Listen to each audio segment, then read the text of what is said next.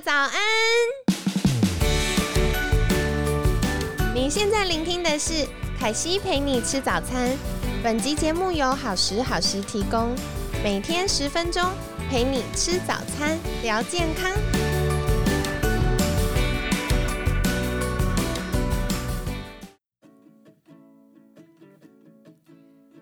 嗨，欢迎来到凯西陪你吃早餐，我是你的健康管理师凯西。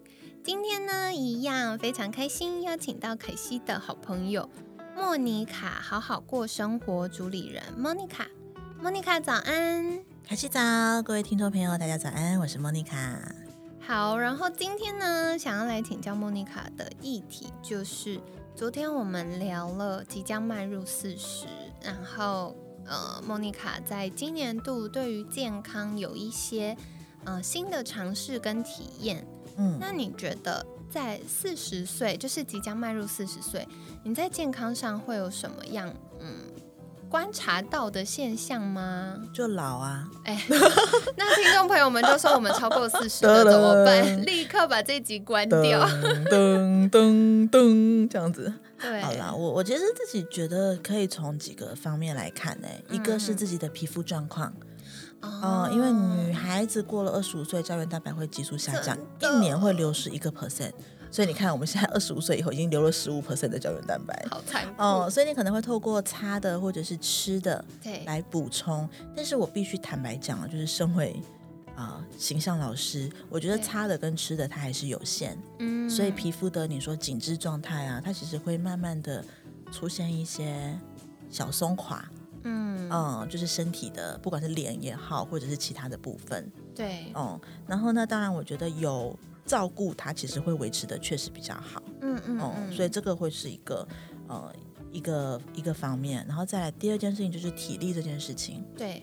对啊，那体力的那种蓄电力没有那么高，对，以前都是那种可以快充型，对，就是啊用很久很久，然后睡一下下就立刻恢复，现在好像就是用一下就会断电，然后要睡很熬一天要五补五天这样子。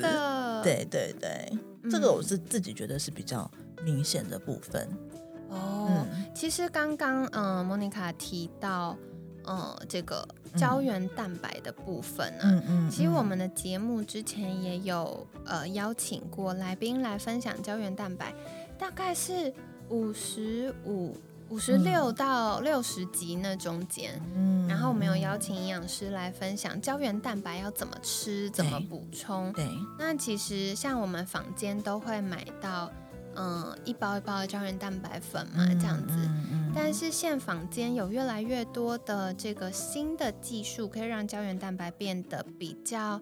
小分子好吸收，对。那再来胶原蛋白，它吃进去怎么知道要跑到脸上呢？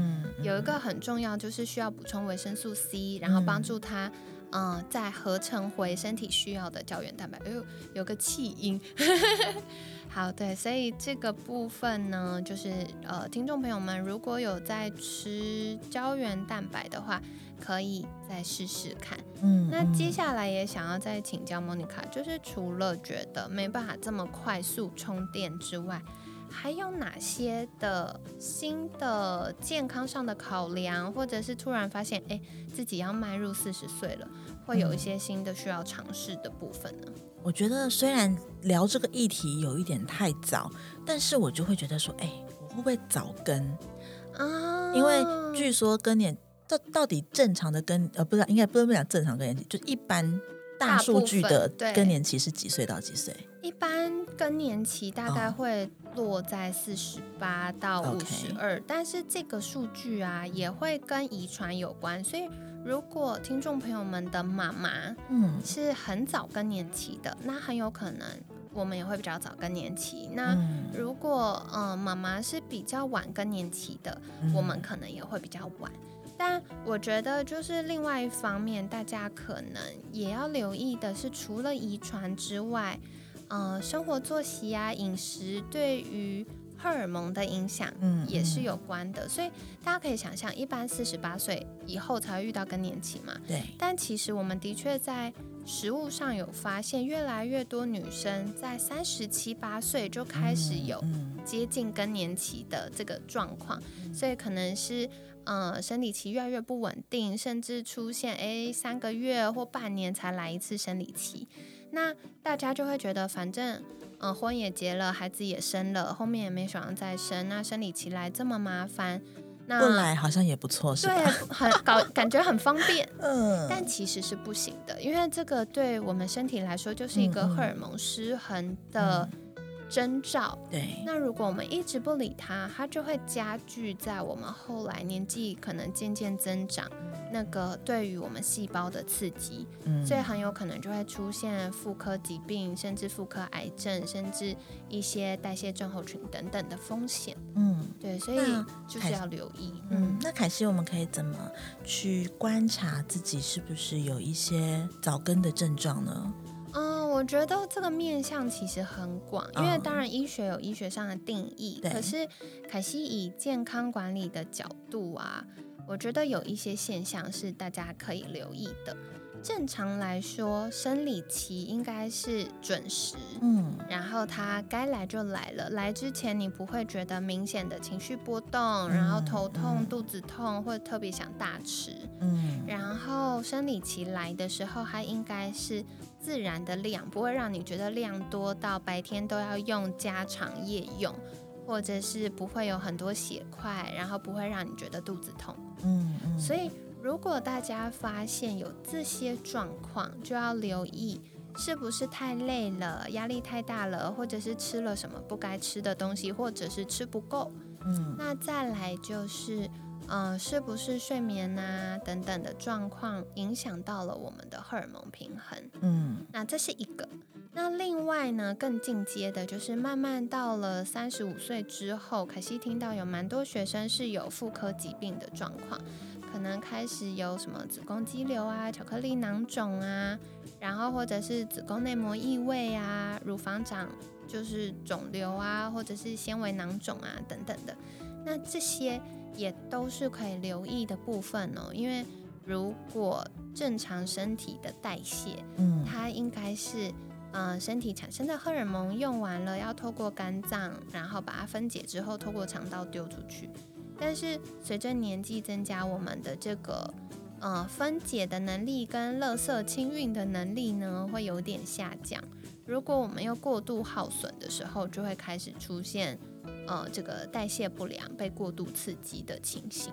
嗯，对对啊，而且我其实。最近这一两年会觉得膝盖不太好，你知道吗？真的假的？对啊，像有时候我们我们办公室在地下室，那我就每天得下楼上楼嘛。那我常常在上楼的时候，就会有一种你知道脚使不上力的感觉，会有一种软脚的感觉，就膝盖啦，膝盖跟骨头。然后后来我也问了跟跟一些呃我们同龄或者是姐姐们聊，他们也会有类似的状况，哎，嗯。对啊，所以我觉得这部分是，嗯，我们应该是要补充什么吗？还是我们应该要去看医生呢？我觉得这个议题非常非常棒，嗯，因为呀。脚使不上力，其实不一定是膝盖关节的问题，嗯，很多时候是大腿的肌肉不够，嗯，那大腿肌肉不够，比如说像现在可能三十几、四十出头就已经肌肉不够的话，嗯嗯，那它就会开始出现我们所谓肌少症的这个前兆，嗯，那肌少症呢，它会直接影响到我们未来老后生活的生活品质。简单来说，大家可以想象，如果我们腿很有力，走路都没问题，我们是不是就有机会到处跑跑照、出去玩、见朋友？对。那如果呃走路不方便，就会影响到很多生活自理嘛。嗯。所以第一个会影响到我们未来的身心健康状态。然后第二个，在科学上就发现呢，肌少症或者是肌肉流失这件事情是。糖尿病的前兆，所以意思是，如果出现明显的肌肉流失，那十年后很有可能就会有糖尿病。嗯，对，所以要怎么把肌肉补回来呢？当然很重要的就是，呃，充足均衡的饮食营养。那另外就是我非常非常鼓励，呃，女生可以做一些下半身的肌力训练。对，它不一定是要做什么很重的重训啦。也有可能是弹力带呀，或者是现有很多是结合呃这个肌力训练的瑜伽，我觉得都是非常棒的。那另外就是我们做一些下半身的肌力肌力训练，也可以增加我们有一种激素叫做睾固酮。那女生的睾固酮呢，它可以帮助我们合成肌肉，所以这个对于我们的这个减少肌肉流失这件事也是很棒的。嗯，对啊，那其实我觉得，呃。最近比较明显的大概是这几个啦，那其实也会有一些在思考要不要去做的事情哦，像是什么呢？像比如说冻卵，你知道我最近一天到晚被那个 就是冻卵的厂商的广告打到，真的假？的？就有个广告，就一群女生的嘛，然后在白色衣服，然后再走，对对对，我就觉得哎，那是不是应该要动一下？哎，可是动一下很贵，而且再来就是过程其实也蛮辛苦的。对，过程辛苦是，嗯嗯嗯，我觉得费用啊，其实每一间诊所或机构他们的费用其实有蛮明显的落差。对，那有需要的听众朋友们可以再做一个比较。嗯，可是我觉得那个过程的确是辛苦的。嗯嗯，辛苦在于我们身体的素质，它不一定一开始就可以取到足够有品质跟数量够的卵。对，所以很多前面可能会需要透过一些荷尔蒙的补充，让我们的卵可以成熟，然后有足够的数量，它才能一次取到足够的卵。对，没错。对，所以这个是，呃。也是凯西会一直大力推广，就是希望女生年轻的时候，嗯嗯，可以为自己保留的一个选择，嗯，因为我们的卵巢巅峰啊是二十七岁，我已经过很久了，我也过了，而且我觉得我还会考量的一个点就是，我们现在去冻卵了，就比如说以前二十七八岁想到冻卵这件事，可能觉得没钱。对，对不对？那现在可能或者是没想到那个需求，对对对。然后那现在可能就哎，经济上 OK，可是我就会思索说啊，如果现在动了，假设四十五六七八岁要用，那装不装得回来，这也是一件事情哦。因为你到时候你还你还是要得把它重新再就是受完精之后，你要再回到自己的身上嘛。那这个又是另外一个辛苦的过程。然后第三件事情就是，好吧，这边都很顺利哦，你也你也把孩子生出来了，你有没有那个体力去带他？对，我觉得这件事很多层次的，嗯，不过以光就冻卵来说，我会很鼓励大家，呃，它算是买一个保险，嗯，你为自己保留个选择，因为，嗯，我们以简单的二分法来说，嗯，怀孕有宝宝这件事情在女生身上，呃，它就会受到两个最主要因素影响，一个就是你有没有足够有品质健康的卵。然后另外一个就是你荷尔蒙跟子宫的健康程度，能不能让宝宝要着床的时候，子宫内膜正常的增厚，然后让宝宝顺利着床，然后呃提供他足够的养分，帮助他长大。嗯，那子宫在身体里面，它就需要靠我们日常去养它。对，然后尽量减少它可能被荷尔蒙过度刺激呀，或者是一些衰退的。状况，但不得不说，年纪的增加一定会有影响。嗯，但是卵子这件事情呢，就是如果我们趁年轻冻卵，那未来真的真的遇到哇，我就是遇到这个人，我很想要跟他结婚有宝宝，嗯，然后你也很想要有自己 DNA 的话，那嗯，至少你还有机会，对，还有个健康的卵。那我觉得在这边也是想给大家不同的思考点是。为什么要有宝宝？嗯，因为有些呃，可惜的学生是说他想要体会当妈妈的感觉，嗯，那有些是想要体会怀孕那个身体变化的感觉，这就不一样喽。因为当妈妈你可以去领养，对，但是你要怀孕你就必须自己生，对。那有一些是老公要有，嗯，夫妻两个人 DNA，嗯，好，这又是另外一件事情，对，所以。嗯，我觉得如果有另一半了，嗯，然后还没有有还没有生宝宝，然后也不排斥未来有这个选项的话，或许可以先讨论看看。哎，你刚刚没有提到养儿防老这件事，哎，你看老老老派人真的，对啊，因为像其实有一些我们的长辈，对，也会。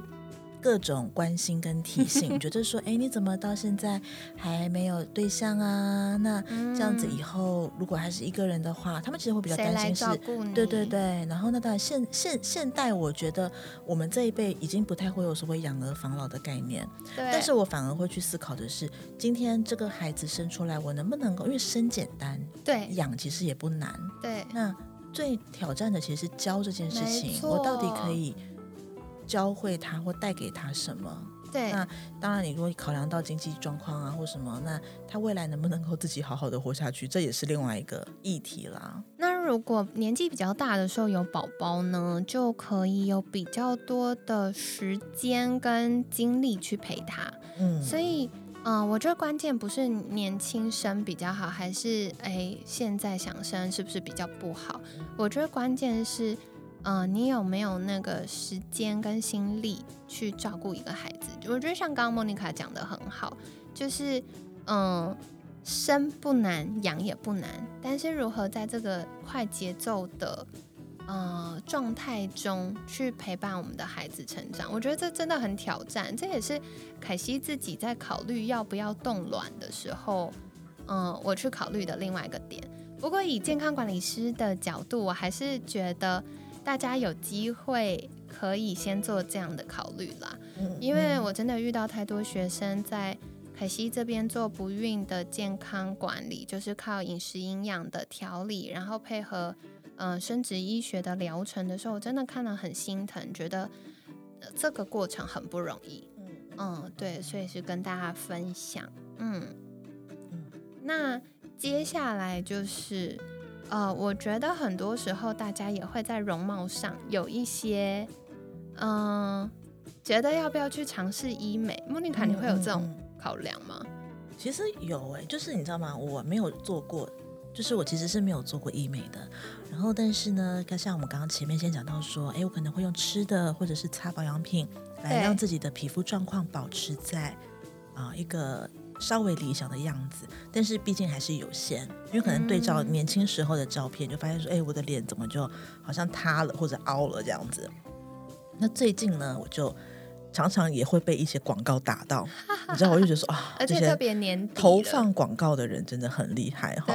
那就会去思考说，哎，好像用比如说一些非侵入式的方式啊，可以讲品牌，不能讲品牌吗？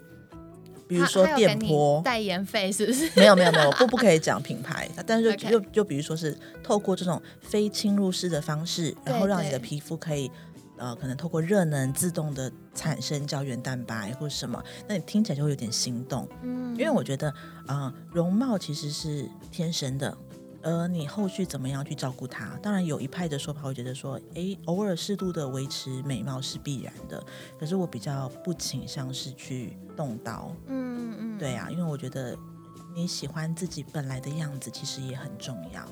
对，我觉得这件事情真的非常因人而异，因为有些人会觉得，嗯，我追求我喜欢的自己，那有些人会说，嗯。我连嗯，可能非侵入式的都不需要，我觉得有皱纹也很好。对对对。那我觉得关键就是在每个呃状态下，觉得自己是开心的，是自在的，那这样就很棒。不过我蛮好奇，凯西你在你的角度啊，你怎么去看这些？像我刚刚可能讲到的这种非侵入式的医美，然后它会让你自体胶原蛋白增生这件事情。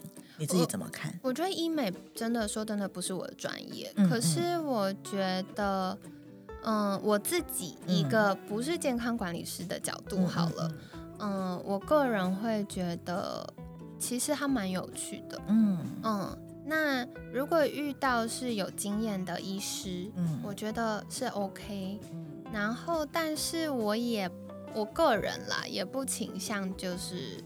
嗯，侵入式的就是可能要动刀的状态，因为我比较怕死，就是我会觉得啊，有动刀它就是到不可逆的状态，没错没错。对，所以我就会想说，哦，那我跟医师沟通到这么仔细了，可是他这个状态是不是我所想要的？嗯嗯对，所以这个也是我觉得听众朋友们在做这样的规划跟需求的时候，可以谨慎，然后货比三家。那那个比的有的时候不是价格，对。而是那个服务跟专业度，对，是不是你所能信任的？我觉得这很重要。对呀，没错。所以这件事情也是最近在思考，说，哎，四十岁了，要不要尝试一下呢？如果你尝试了再跟我分享，我觉得很好奇。没有，但我觉得到截至目前为止还蛮自豪，觉得说都还没有做过任何医美。他们说：“哎，你这样保持的蛮好的。”对呀，对啊。可是有时候会觉得说，很好。好了，认真的。保养也是很重要的，对啊，而且我觉得好好吃饭，好好睡觉，然后多喝水很重要，真的，就是皮肤其实也是需要这些代谢。对，而且多喝水，皮肤会比较亮，它新陈代谢正常，然后呃，就是细胞排列正常的时候，它真的就会长得比较好。没错，所以如果想要知道怎么样透过饮食，然后让自己的肤况变好的话。那就要看凯西的哪一集呢？嘿嘿，Q 你一下，立刻 Q。我觉得就是呃，我们在嗯前几集的时候，大概是五六月，嗯，也有邀请到来宾们来分享，嗯，关于营养补充品了。对对，所以大家对于胶原蛋白有兴趣的话，也可以往前找，大概就是五十五呃五十六到六十集左右，嗯有聊到胶原蛋白的选择。嗯，那大家就可以去找适合自己的。那当然，我觉得后续有机会也可以跟大家细聊。就是目前我还没有吃到一个胶原蛋白是我不会过敏的。嗯，所以大家在选择这种美丽的营养补充的时候，可能也要顾虑一下自己会不会食物过敏。那当然，如果有厂商想要挑战看看，可以。对，因为我身体很敏锐，所以那个东西一吃下去，它不一定是不好，嗯，只是如果它有呃包装上没有写的添加物，我有时候身体会有反应的。哇，对，所以有厂商想挑战，欢迎。我突然很想要分享给你我在吃的胶原蛋白，你可以试试 看。好，我试完再跟你说如何。对啊，好，那今天呢，很感谢莫妮卡这么。真诚的跟我们聊了很多跨入四十岁对于健康的想象跟焦躁感。嗯，我觉得那个，呃，不管是从荷尔蒙到冻卵到这个美丽的事情，嗯，其实大家都可以去思考看看，在你的信念里面，你想要追求的是什么，然后你可以接受的程度到哪里，就可以在。呃，真正需要面对的时候，做出冷静，然后最有效益，也最符合自己想象的判断。嗯，没错。那在节目尾声一样，邀请莫妮卡再一次跟我们分享。如果大家想获得更多莫妮卡的这个好好生活的分享，可以到哪里找到你呢？可以在各大社群平台上面搜寻莫妮卡好好过生活，就会知道我的资讯哦。好的，那今天很感谢莫妮卡好好过生活主理人莫妮卡精彩的分享，每天十分钟，健康好轻松，可惜陪你吃早餐，我们下次见，拜拜，拜拜。